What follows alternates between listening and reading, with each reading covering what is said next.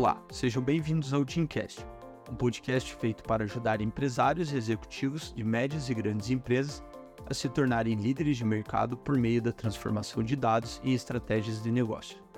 O Ministério da Fazenda avalia a possibilidade de, na segunda etapa da reforma tributária, cobrar impostos não apenas sobre o fluxo dos lucros empresariais, mas também sobre o estoque de lucros acumulados e que não foi distribuído. Em entrevista à Rádio A Hora do Rio Grande do Sul, o secretário extraordinário da Reforma Tributária do Ministério da Fazenda, Bernard App, afirmou que isso certamente é um tema que está sendo considerado. A grande maioria dos países no mundo tributa na empresa e na distribuição. É verdade que o país tem uma alíquota na empresa que é mais alta do que no resto do mundo, mas não tem nenhuma tributação na distribuição.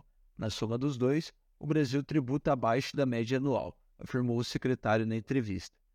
Ainda, de acordo com o AP, é muito provável que seja definida uma redução da alíquota na empresa passando a tributar também o lucro na distribuição.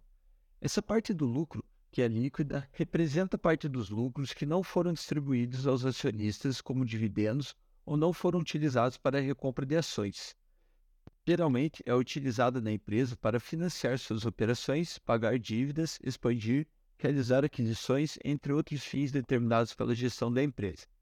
Segundo o secretário, essa medida ainda está sendo avaliada, a agenda sobre a tributação da renda deve ser anunciada mais para o final do ano, para não gerar muito ruído com a discussão da reforma tributária do consumo que está no Congresso Nacional. Ficou com dúvida? Nós do Amaral e Asbeck Advogados ficamos à disposição para assessoramento sobre o tema.